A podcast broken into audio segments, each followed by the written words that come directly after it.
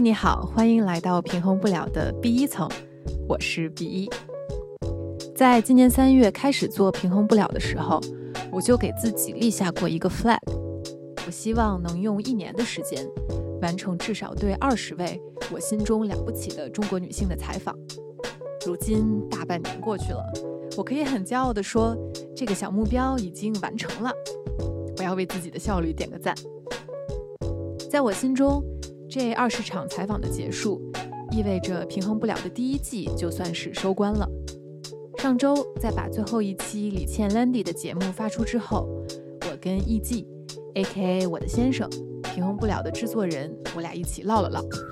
我们一起回顾了过去这半年多以来做节目的心路历程，复盘了彼此对节目的想法，也分享了一些各自对节目接下来的展望。平衡不了还是一档小节目。但是，这是一档很认真的小节目。如果你听到这里，我想首先对你说一声感谢，谢谢你喜欢这档播客的内容，也希望在接下来的时间里，经过一段短暂的休息之后，我们可以一起走进更多了不起的、闪光的、可爱的、复杂的中国女性的故事。好啦，言归正传，让我们进入今天的唠嗑吧。因为一开始的时候，我的想法其实是想写稿子，就是我最开始在想这个平衡不了的媒体项目的时候，其实我想象中它是一个稿子，文字稿是主要的，然后是顺便把这个录音文件剪辑成一个音频，这是我想想象中的样子。那事实上你也知道，其实我认真的写了四篇稿子，就是最开始采访的四个嘉宾，呃，其实我都。都写了很长的稿件，但是当我进行了这四个人的实验以后，我后来慢慢意识到，可能音频和文字这两两者之间是不能两全的，就是不能既要又要的。在就以我当时的操作模式是不能既要又要的，可能得先选择一个。所以我后来就变成了都是以发播客的形式，然后整理一下简单的文字内容。那就是到目前为止做了二十二期节目。我们我们可以各说一个我们自己最喜欢的一期吧。我就我不想先聊最喜欢的，我想先先聊这个最难产的一期。最难产的一期，嗯，就是从就是感觉制作的最困难的一期。OK，我我先说我的行吗？你先说你的吧。我觉得有两期是我印象中制作很困难，就一期就是那个。我看我看咱俩我看咱俩说的一不一样？我我觉得应该有些是一样的。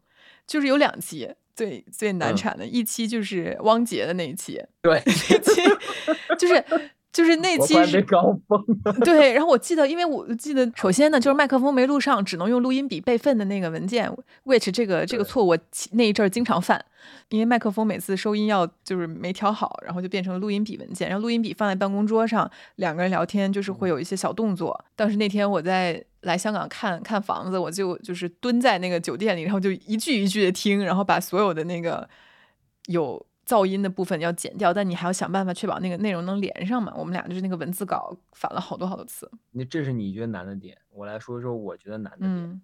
为什么我把汪杰这个评为我我觉得二十二期里面最难剪的，或包括最难后期的一期，就是因为它是一个非常非常有。理性且有逻辑的一个创业女性，所以说她的输出是基本上不带任何情感色彩的，包括甚至于甚至于说，当他在讲他的这个童年的一些故事的时候，他都会以一个极其理性的状态去讲述这个故事，而不是像比如说举一个最跟他反差最大的就是托布花托花姐还有李李李静静姐。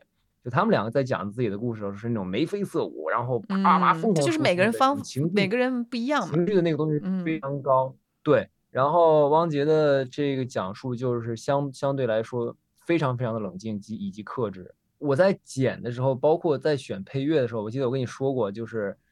我真的我不知道拿什么音乐什么背景音乐来配它，你记得吗？我跟你说，我是我跟你说，我是我疯了，我光找音乐那天我找音乐找了三个小时还是两个小时？哎，你最后配了啥音乐啊？我记得我好像配了一个比较轻松然后柔一点的歌。待会儿我们可以重新听一下，我都忘了。对对对，嗯，对，到时候我们可以重新听一下。就是这这期真的是我剪的最痛苦的一期。单纯从剪辑上来说是一个非常好剪的，因为它的逻辑极强，然后它非常的理性，嗯，所以剪的话是好剪的。但是就是你如何把这这期节目给它变得更有嗯情感，嗯是一个最难的点。嗯，对。当然，我看汪姐姐，她最近因为其实我们聊的时候，她也提到，她现在开始自己去做更多的直播，然后到目前，因为他们有很嗯多的这种人才招聘的需求，就是我觉得她可能慢嗯慢的也会，呃，有更丰富的这种呈现吧。但当时我们录的时候，确实就音音音频呈现出来是一个比较高度理性的一个语气比较比较平的一个叙述。那当然还有然后你还要觉得哪期更也很难？就是福利那一集啊，就是 那那期真是把我搞疯了，朋友们，就是呃，就当时有两个、哦。两个技术 bug 嘛，就一个是因为我第嗯。一次要采访两个人，然后我记得当时是因为呃，如果有大家知道那个罗德的那个，我之前是用那个罗德的麦嘛，那个麦只有两个，然后我还要去嗯。借了一个，然后导致了嗯。研究了半天要怎么三个人用那个麦录，每个怎么配对，然后哪个连哪个，哪个连手机，哪个连电脑，录两个音轨还三个音轨，反正咱俩搞了好久，然后我都快崩溃了。然嗯后这是其一，其二是录制当天，因为是在呃福利的设计师婷婷的家里，然后他家在上海嘛，然后好死不死那天楼下正在修路，反正他一直在修路，哇，那个噪音真的是也是绝了。嗯，但当时因为我们当时快速合计一下，也没有一个转场的可能性，就是都已经在他家里面了，所以就录了。录完以后，等于又是，其实这是很最遗憾的一点，就是剪辑的时候，因为有一些部分那个背景音太大了，所以我们只能够挑选，比如说没有装修噪音的部分中的内容再来再来剪，这是一个遗憾。这个就是我觉得是你去找受访者聊天儿的这样的一个弊端吧，就是你没有办法固定一个场景，这个是一个很很难解决的一个问题。然后我其实我还有一期跟你这个反而不一样，我觉得纯剪辑上面我觉得很难剪的，应该就是跳跳那一期。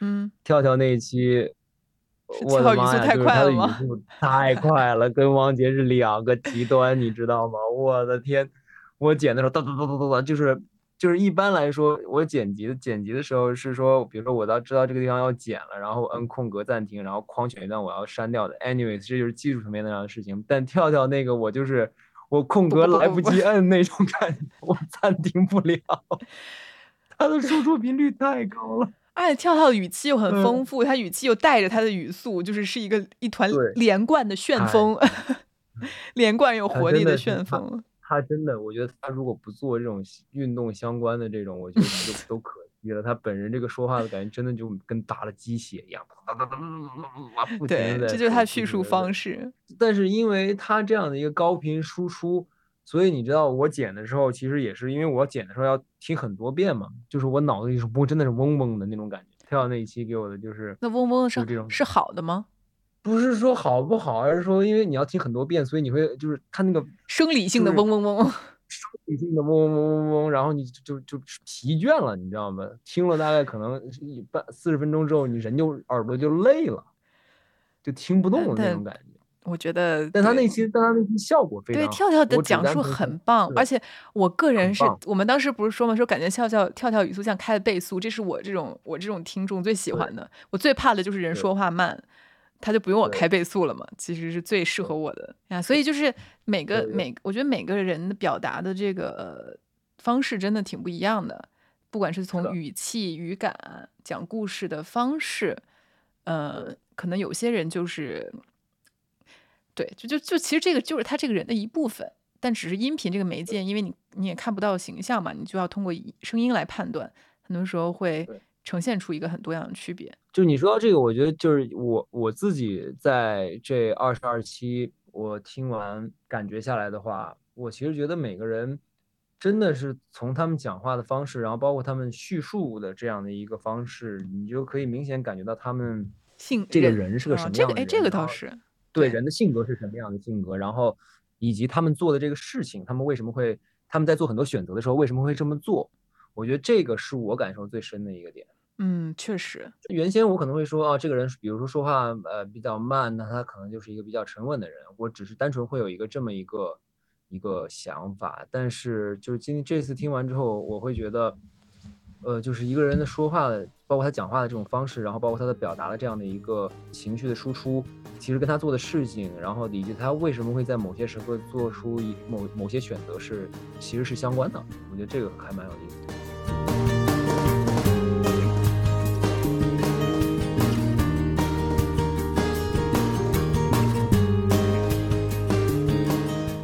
OK，下下一个问题是，嗯，最遗憾的一期吧。最遗憾的那一期就是对于你来说，我觉得更多的是有一些受访者，你可以挖出更多故事，但你可能过于我觉得其实有有我我也不知道这算不算遗憾，就是呃挖来搭的罗青姐那一期啊，其实那期呢，其实我觉得我有点自我放弃，就是那天因为我就记得我录那天节目的时候是一个周一的早上，因为罗欣姐特别忙，然后她在深圳嘛，我们约了好几次，约到她在北京上课的期间，嗯。然后前天晚上呢，我好像也喝酒了，还是是，首先就是就是酒也没太醒，精神自己的精神状态都不就不是很好，这是一个很不职业的地方啊，就是不应该是这个状态。但我就记得我去采访的路上，我就整个人脑子就不是很清醒。然后，嗯，在跟罗青姐聊天的过程中，那是我第一次在采访中出现了一种自我放弃的感觉，就是我觉得我跟罗青姐聊天的过程中，我没有做到特别的情感上特别投入，我明显感觉到我情感的投入度。会比我我这个情感充沛的艺人，就是一个好的发挥的时候要差一点。怎么说呢？就是对，就反正我觉得我那天有点疲惫，然后是可能没有投入最好的一个精神状态。嗯。对，因为那天我剪的时候，我就我当时我记得就跟你交流过，就是那天他讲的其实百分之九十都是比较硬核的做餐饮加盟的这种商业知识，对对，很干的这种内容，对，特别干的干货。所以说，我当时也确实想，这应该不是你会问出来的这种这种问题。所以我也能感觉到。其实我觉得这也体现了我当，我就记得我当时内心会有一个挣扎，就是因为罗青姐她其实她商业的逻辑也很强嘛。我觉得她的关于比如怎么加盟啊、商业观察那个是非常好的内容。但你看就很搞笑，就是前天我还收到一个留言，就是 Coco 神那一期嘛，呃，红尘那一期节目，然后有一个不知道哪儿跑来的一个一个听众朋友啊，就是说他说。我以为这是一个讲商业干货的，听下来也没什么干货，就是闲聊天儿。然后，然后我就我当 对不起，我内心我当时很想回，我说，他说嗨，就聊天儿。我想说，你还指望我给你跳舞吗？就是就不就聊天吗？对，就是其实我有时候会，尤其是采访这种商业逻辑非常强的女性，像罗青姐，然后像汪姐姐，我会有个矛盾，就是我觉得是应该多讲一些干货的内容呢，还是应该讲一些。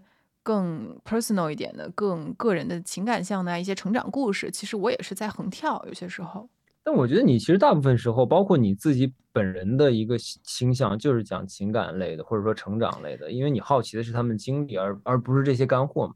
是，所以我说现在回头看罗罗青姐那期，我有点自我放弃了嘛，就我没有去追问更多偏情感向的、偏他个人故事向的内容了。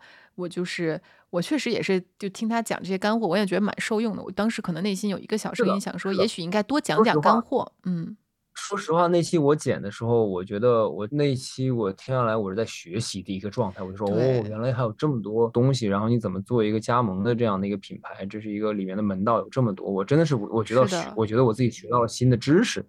对，但他可能就是就像你说，就是大家来听你的节目，可能有个预期吧。就是如果是预期是。对，我觉得可能我我没有把大家的预期调整成就是来听干货的，我自己可能也是只是在横跳，没想好，然后那期就是一个那种没想好的呈现。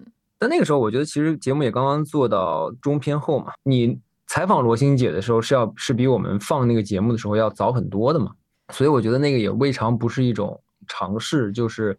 如果我们讲了一期干货，那大家的这个反应怎么样？我觉得是可以被当做一个尝试来看。但这个事儿真的就是很迷啦。就那你说，比如说 Coco 神就红尘那期节目，对吧？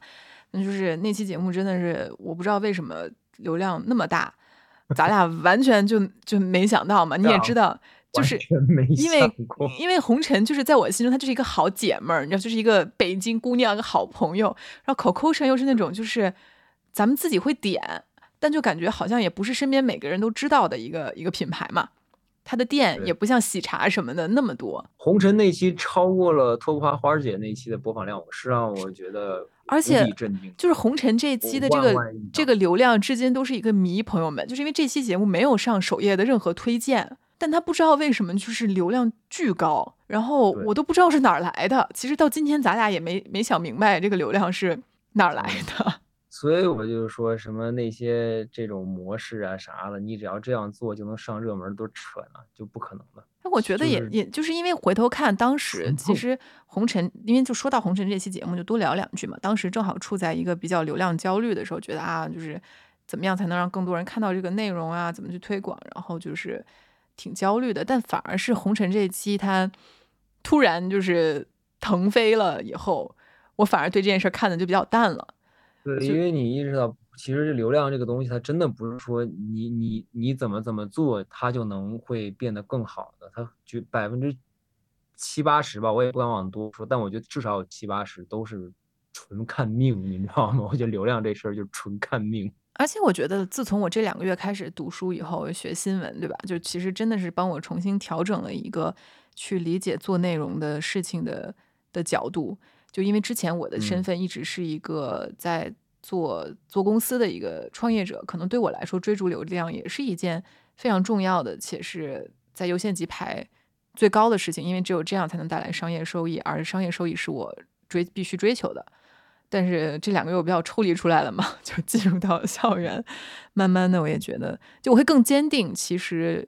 流量绝对不是我想做的好，就衡量我做内容好与否的唯一的标准，也不应该是唯一的标准。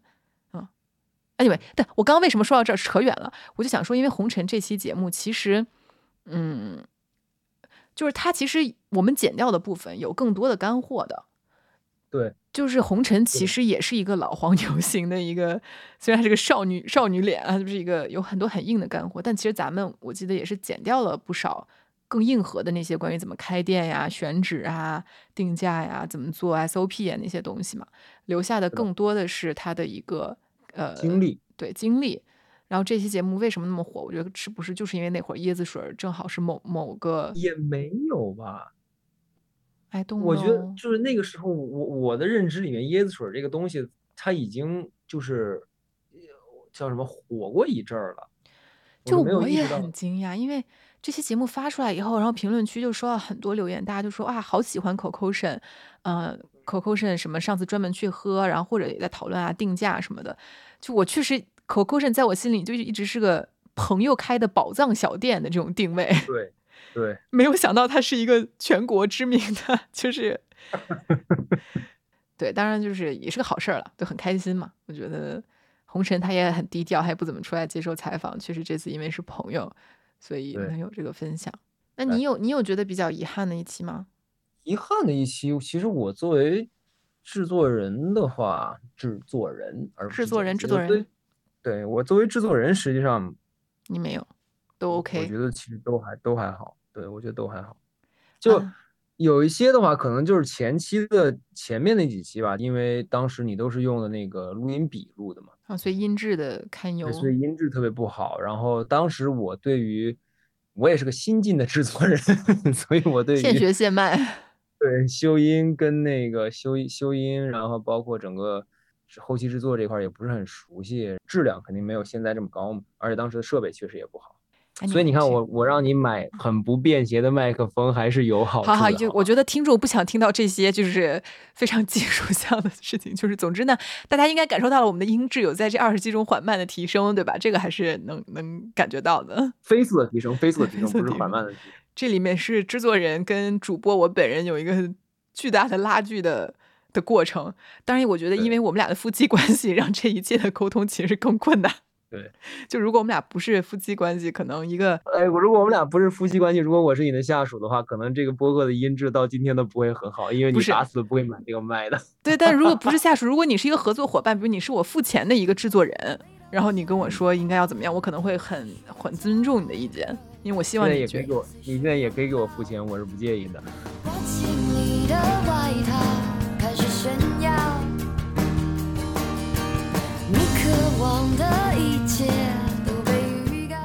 那就最后说说呃，最喜欢的一期，或者是还是很想跟大家推荐的一期节目吧。行，哎，我都知道你要说哪期啊？我要说哪期？你肯定，你就是要说托布花花姐那期，或者就是李倩这一期。对我，我最喜欢的，单纯从一个播客的听感上，然后包括作为一个听众来讲，我最喜欢的是托布花花姐那期，因为它确实是一个我，我觉得她是一个鄙人不才，就是我有限的这个这个人生中遇到的，真的是最会说的女性了，太强了，我。她是表达天花板了。对，我真的觉得她太厉害了。她能把她的故事说的那么的精彩，同时你又不会让别人觉得她是在夸夸其谈。她能做到极其流畅，而且高密度的输出的同时，又让你觉得你不累。这这点就跟 跳跳刚好，就跳跳他是在做高密度的输出的同时，我会听，因为他语速的原因嘛，有点累。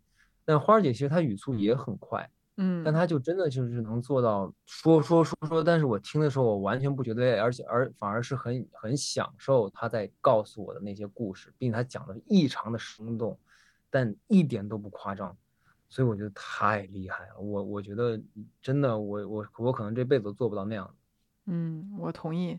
我觉得那期就是，嗯，真的是。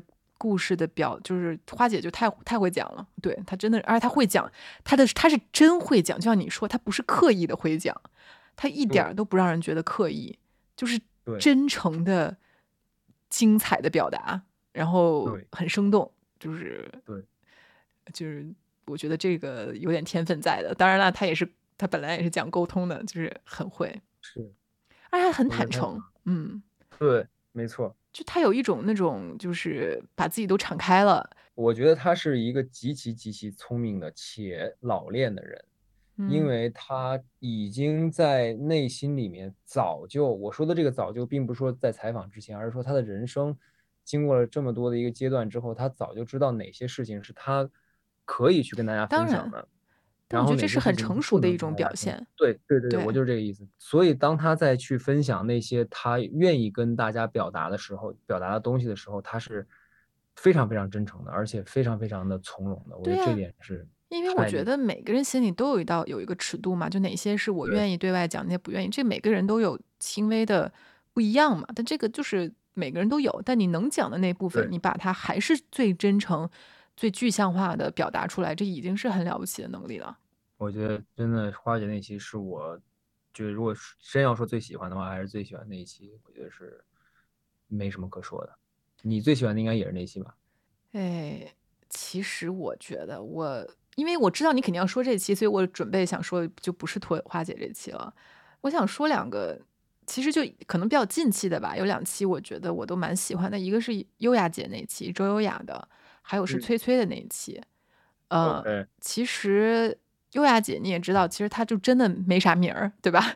她不是一个 title 上面或者是什么公司做多大，但我真的是追她追了，就在线上想要联系她联系了半年的一个一个人嘛。那我觉得从最开始想做这个东西，我就已经对准备联系她了。对对，就是呃，最终而且跟她采访，其实就是真的是也之前也不认识，就加了微信，坐下来就在她办公室直接就开始聊了。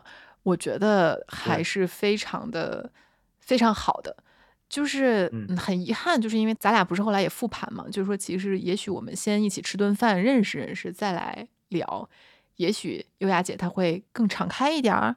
其实她也很敞开了，她已经很敞开了，但是她有一些有一些东西，她还是会对。其实后来确实确实没法说。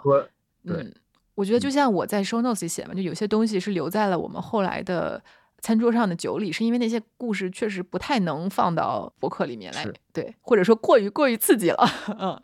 但是在能够表达空间里，我觉得他跟我讲述他的这一路的创业故事，也是让我非常的受震撼的。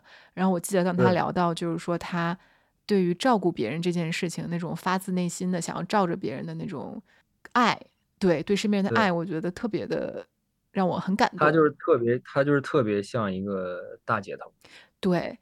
就她是我见过的同龄人里面最气质最像野生江湖大姐头的姑娘。对，然后我觉得这个气质如果能够一直保持下去，她会是一个非常了不起的的人物的。对，还有就是崔崔那一期，其实我不知道为什么，我就觉得那天跟她聊的那个感觉特别特别深、特别认真。也许也是因为他的表达是那种，他是说话慢慢的，但他是一个说话很认真的人。因为我之前其实我在采访崔崔姐之前，我也是有点担心的，因为我知道她现在做很多自媒体嘛，我害怕她的表达是那种很城市化的。但是当她跟我讲到她的那种内向，然后她曾经很拘谨，然后包括她其实比如对出镜这件事情、做 KOL 这件事情，她的一些呃不是她本身喜欢的的这种想法，以及她。之前打工，然后强迫自己去做一个职场上的领导者，然后做这经历的那些心路历程，我觉得他都讲的很很实在。嗯，我觉得我很喜欢这种很实在的表达。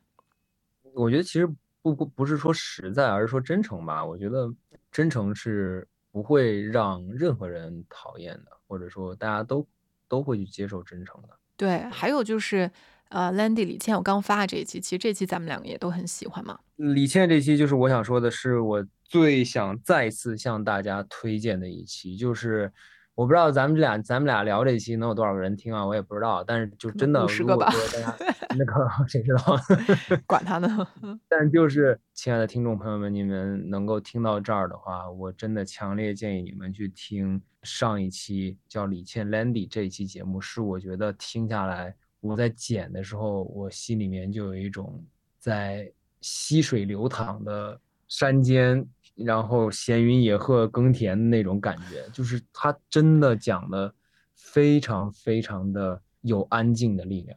对，而且 Landy 也是我直接就是约就没见过嘛，也不熟，直接就跑到人家办公室里去要去跟人家聊天。而且他是我的老乡，朋友们，他是我的河南的，我们都是河南人。对，河南人。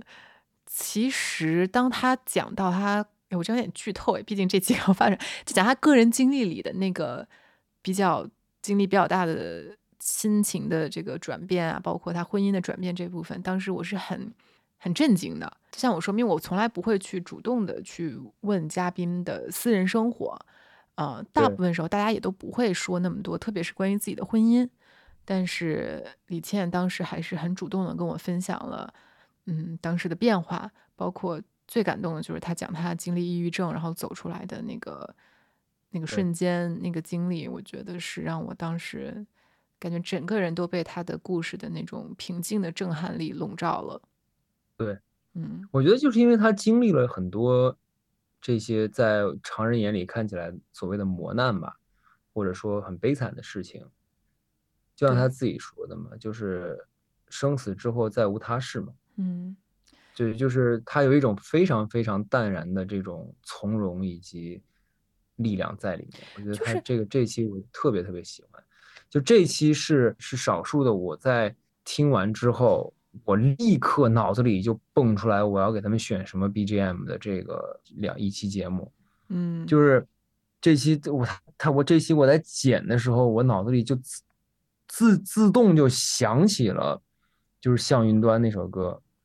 我也我就这个是特别特别神奇的一件事情，特别特别神奇。就是你在听一个人讲话，然后我脑袋就蹦出来这首歌，然后我说这首歌必须得用。我记得我当时特别激动，给你发微信说我已经选好什么歌了。对，就是真的，我在剪剪到一半，我哇，脑子里突然蹦出来这首歌，太合适了。嗯，这我觉得他，所以我非为什么非常想想想向大家推荐这期的原因，就是因为这个。对，所以我觉得怎么讲呢？很多时候大家会被一个人的 title 呃吸引进来。或者是被耸动的标题吸引进来，但确实真正好的故事、好的内容，它可能是包裹在这些标埋藏在这些标签之下的。还是希望大家多 花点时间去去听，你会发现其实它真的很好吧？对，当然我我其实每一期都蛮喜欢，这肯定的。就是 这个咱还是要端水，就确实是没就是播客，我觉得好的地方就反正我们的操作它容错空间还是蛮大的嘛。每一期其实。我都会录，有时候两个小时多，然后我们两个来通过文字稿挑选这个内容，所以总是有很多很棒的部分会被留下来。是。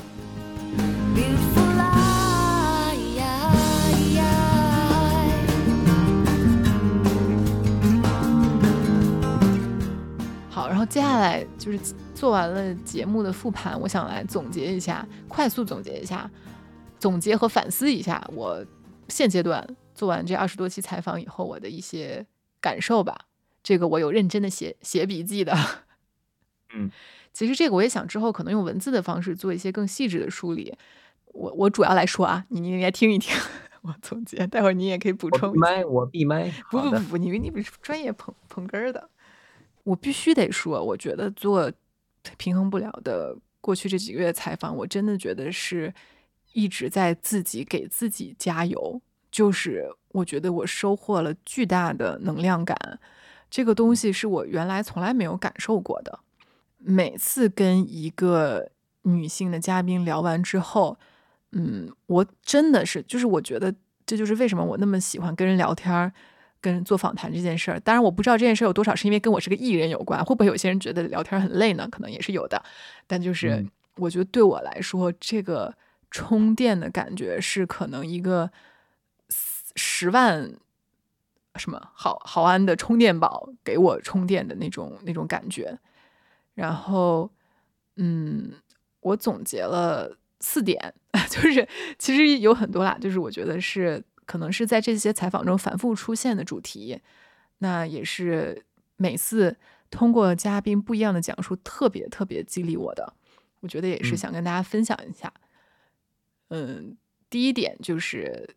跟别人不一样，其实没什么可怕的。第二点，其实跟这有点相关，就是没想明白也没什么可怕的。就是很多人的故事，其实都是在嵌入在这两个大的主题里面。然后，我觉得最震撼我的，其实是托布花花姐和米文娟两个人。因为坦白说，呃，我是一个循规蹈矩的，把高等教育都完成的这样子的一个路径长大的一个标准的小孩嘛。然后是。对吧？花姐和闵文娟，她俩其实是都没有进行，就没有上大学，而走了一条当时看来就是是少数人的路径。但是 look at them now，对吧？就是，而且呢，你去听他们当时为什么不读大学，呃，至少在他们的叙述中，不是因为人生经历了什么巨大的叛逆或震荡，他们就是没想明白。对他们就是想说，我想干个别的试试，然后可能碰巧家里面也给了他们可以去试错这个空间或机会。然后之后你会发现，那比如学习这件事情，在他们成年以后，他们有各种方式都可以再去补足，而且对他们来说，因为他们的人生的追求和视野远超过了一张学历表能评定他们的，所以跟别人不一样和没想明白都没什么可怕的。我觉得这里还是咱们先补充一点啊，就是这个言论，我们这样说绝对不是说说大家不要不要去上大学或者怎么样。哦，那不会啊，那怎么可能？我不是这个意思。对，我就是很怕，因为现在，对，但就是每个人要自我审查。对，我们要自我审查一下最最近这个言论环境。anyways，但我觉得你说的是对的，就是不要恐惧跟别人不一样这个事情，尤其是。嗯，我觉得我可能还好吧，可能尤其是你，你会比较怕跟别人不一样。就是我对，而且我觉得很多时候，嗯，这些女性嘉宾跟我分享的故事里面，她们在某个阶段都是稀里糊涂的。就是其实，因为我们所有的人，我们现在回头，当你被问起来，你当时是怎么做、怎么想的，你都会努力的给出一个特别有逻辑的答案。你总不能说嗨，对吧？但是。其实你有时候能听出来，就是那个小的转折，它就是嗨，就就我也不知道，对我也不知道，啊，就就就那么弄了呗，就试一下呗。我我觉得这个事儿是挺挺让人心里安慰的吧，就是尤其是在现在这个在我们这个阶段，没错，在当下的这样的一个环境下，我觉得因为所谓的叫什么迷茫的人，或者说不知道自己。该往哪个方向走的人有很多，但我始终觉得人如人生人生中说大了，人生中如果有一个一个阶段或者有一阵儿是你自己真的觉得有点迷茫的一个状态或者一个迷失的状态，千万不要觉得那个那个是一个错误，要允许自己偶尔丢失一下方向。这就是我现在的状态，就是自从我今年，我觉得我整个人就是现在这个没想明白的这个这个状态里面，尤其是又。重新回来读书对于你这种那么喜欢规划一切的人，对朋友们，就是我最近的人生发生了很多的变化。这个艺伎也也知道，就是有，然后再加上这个学生身份，就我觉得我是，但我真的是觉得我好像生平生平第一次，就是在我三十一岁的时候，我可以觉得我真没想明白我之后要干嘛。那就先不着急，就是。嗨，对，会想明白再说吧。也许下个月，也许明年，总总是能想明白的。因为我就觉得，就是现在，尤其是可能前两年吧，在在人人都在努力往上走的这个那么比较好的一个大环境下，似乎有一种感觉，就是如果你不是说躺平，而是说如果你不知道自己要干嘛，或者如果你不知道你自己的人生的所谓的这个目标是什么，你就会你是低人一等的，或者你你就是一个 loser 这种感觉。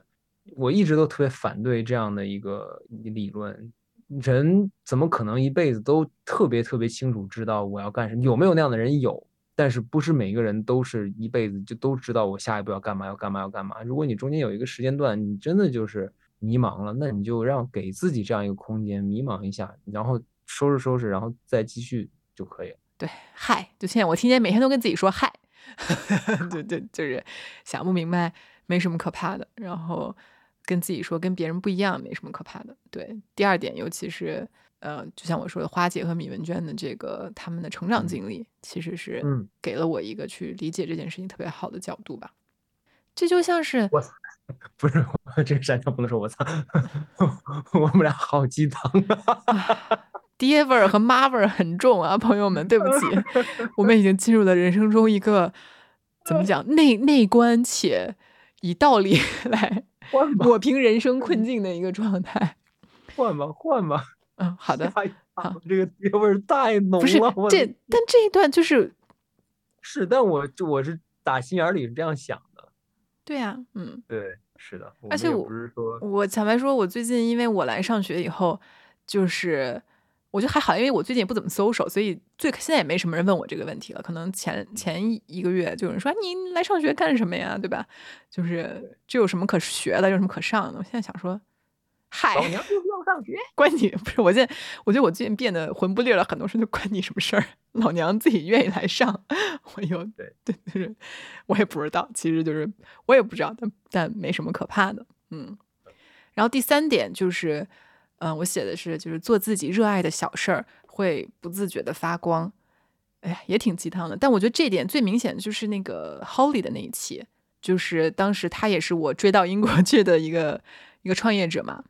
然后他讲完他做衣服的时候的那个那个状态，也是整个人就是眼睛里的眼睛里仿佛有星河在流动，就是真的是感觉得到他的那种热爱。他讲他当时怎么摸面料啊，怎么自己去。打板啊，然后去制作那些复古的服饰，是特别特别发光的一个状态。你是特意强调了小事吗？还是说你只是这么一个表达？这么个表达？难道要写做自己热爱的大事儿吗？是，就是你可以为什么？我就你为什么没说做自己热爱的事呢？因为我就记得，就这个细节是来自于当时 Holly 说，比如说 Holly 跟我说，他在广州的面料市场摸面料的时候，他的那种心动。然后，比如说李倩跟我说，她觉得她在用代码解决了一个 bug 的时候，她所获得的那种内心的平静。嗯，还有比如说米文娟说，当时她通过学英文而多了解了，比如说关于美国人文化中非常细节的一个什么用餐文化呀，大家怎么吃饭，就完成了那个好奇心以后的快乐，这都是非常小的事情。但是他们讲这些事情时候就是神采奕奕，对我觉得其实就是因为他们在当他们在做一件自己热爱的事情的时候，那这个过程中所有跟这件事情相关的相关的事情都会对于他们来说是一种享受也好，或者一种是一种愉悦。只有这样，他才会眼睛里有光。对。然后我还有两点，其实但就是最后一点很难。第二、第四点就是，啊，我写的是有野心不丢人这个事儿，其实是。一农就是我们两个很坦诚的啊啊对对王潇和王潇对都很坦诚的聊这件事情，就是从啊王潇姐说 ego 很他 ego 很大，但她就这样。然后一农说那我就是有野心，我就是比可能大部分的人想做的事儿更多，那我就得去做。我觉得这种坦率的表达让我也是非常的受到震撼，并且是一种，因为我其实一直不太知道，你说我是个有野心的人吗？我觉得咱俩其实都挺有野心的。对，我觉得我们只是不像不太愿意跟人去坦诚的表达我们的野心。比如说，我昨天不知道为什么刷牙时候说的想到你这个事情，可能是因为我在小红书上刷到什么演员吧。就比如说从艺伎你开始学表演开始，我反正我的我，这是我对你的野心，哈哈，就我觉得你就是要当影帝，你要当奥斯卡影帝。柏林戛纳也行，柏林戛纳也可以。对，就是那这我我就意识到，其实这个对很多的演员来说，这是很大的野心。是啊，我但我觉得其实很多演员。我也不能。我原来没意识到，我我原来以为演员都想当影帝的和影后。我不，我就是想说，其实很多演员，他只要真的是把演员当成他想做的事情来看的话，他们心里都会有一个梦想的。你知道，呃，就比如说凯特温斯莱特，嗯，他其实。之前采访他的时候，就分享过一个经历，就是说他自己会在家对着镜子，然后去演，也不是说演吧，就是幻想自己拿到了那个奥斯卡的最佳女女女主的时候，然后那个发言，就是他会自己跟自己在那说，小时候会自己跟自己对着镜子在说，来排练那个发言。嗯嗯，对我其实脑子里也会有这样的，很正常，这个非常正常，我觉得。就是就是我这我就想好了要感谢谁，然后 为什么 就是这种东西。但我觉得，因为我很想做到那个成就吧。你知道我这两天不是很沉看了 Taylor Taylor Swift 的那个 concert 的电影，又就是又回到那个跟 Tay Tay 的热恋的那个那种感觉嘛。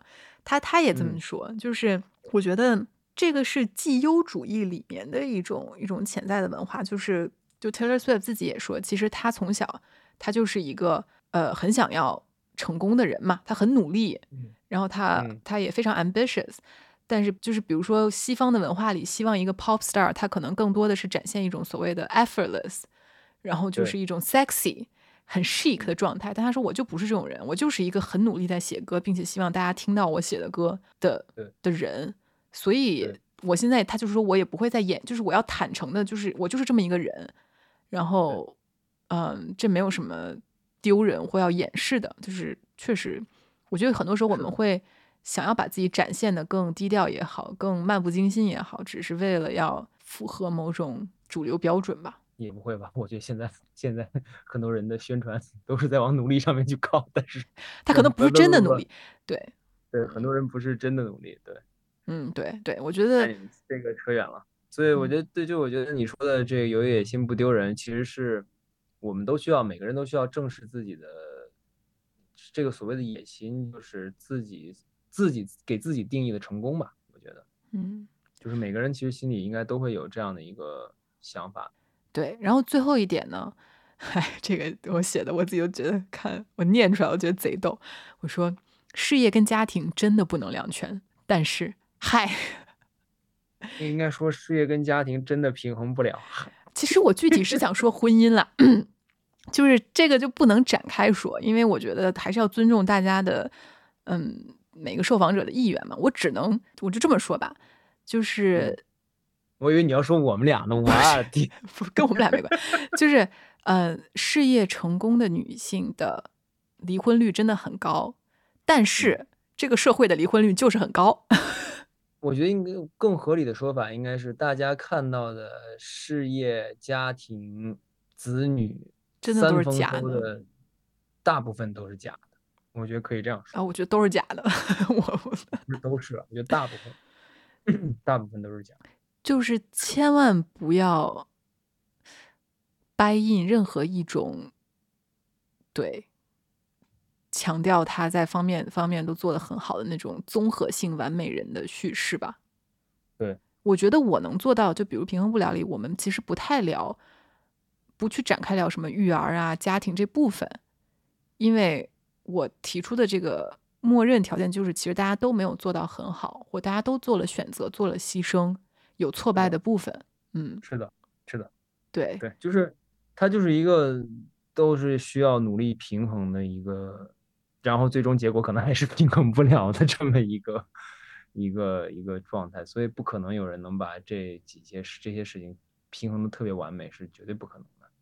对，但你看我写，但是嗨，就这么着吧。本人现在就是嗨。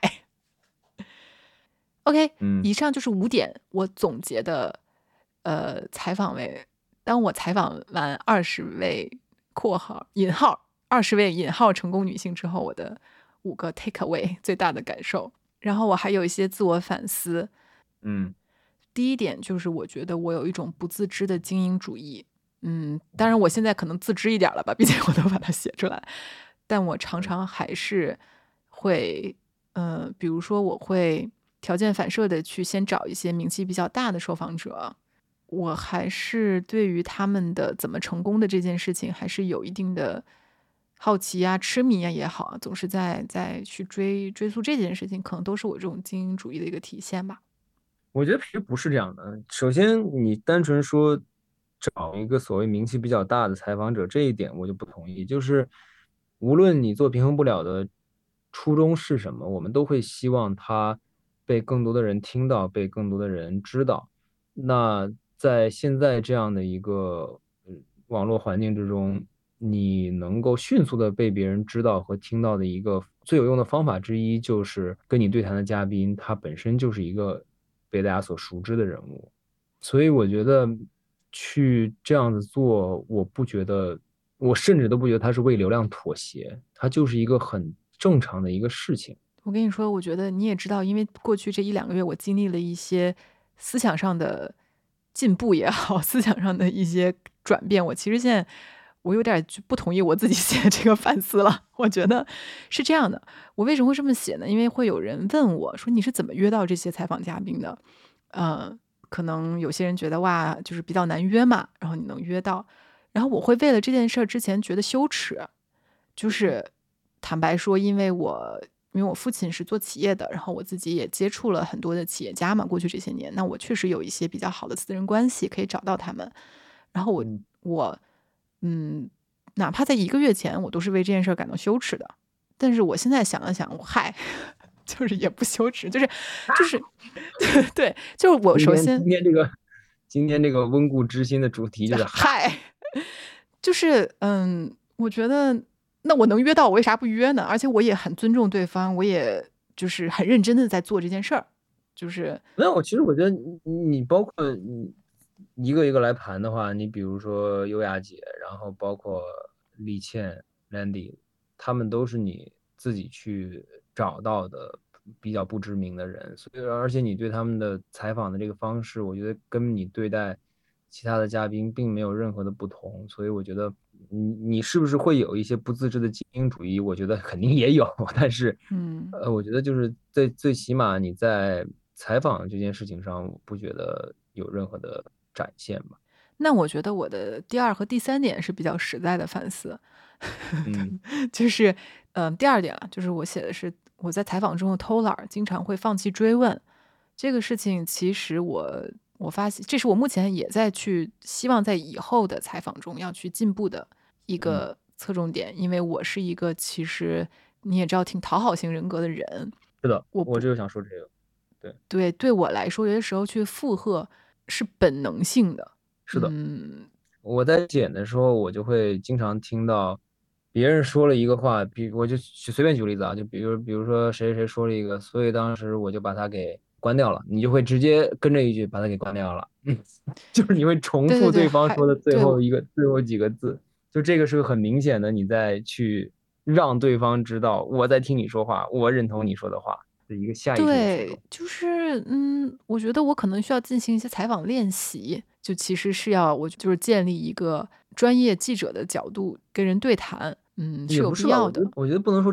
进行一个专业记者的角度，因为如果你变成一个专业记者的角度的话，那对方肯定会对你是保有保有一定的抵抗排斥心理的，因为记者他就是刨根问底，说白了，嗯，一个优秀的记者，那他的职责就是我要搞清楚事情的真相，嗯，那但是我觉得这个跟，嗯，你跟一个人去做一个对谈类的，或者说对谈聊天类的节目是完全不一样的，所以说你应该还是保持你现在的基本的这个。采访状态不变，但只不过你需要去有勇气去走，让嘉宾走出他自己的舒适区，然后你自己也要走出你自己的这种附和嘉宾的，或者说讨好嘉宾的这种舒适区，而去问一些更有、更尖锐一些的问题，就是绵里藏针吧。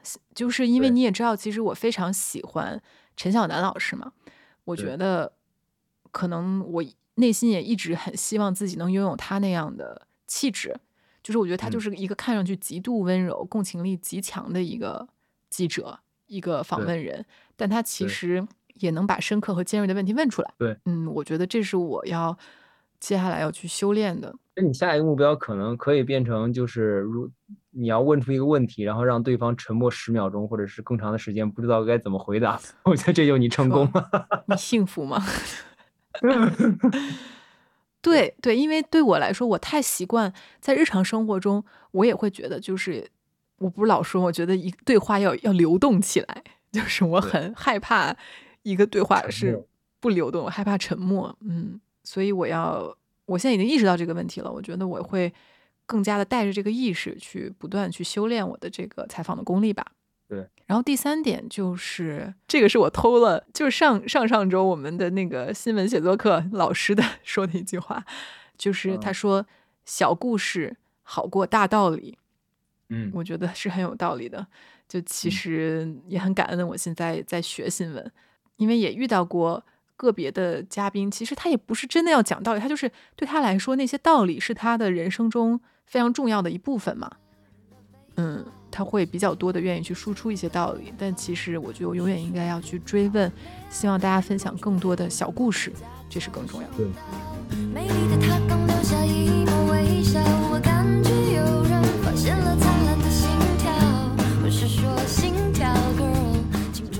OK，然后嗯，到最后一个 part 就是我想要分享一下现阶段我对于平衡不了的一些未来的规划、一些想法。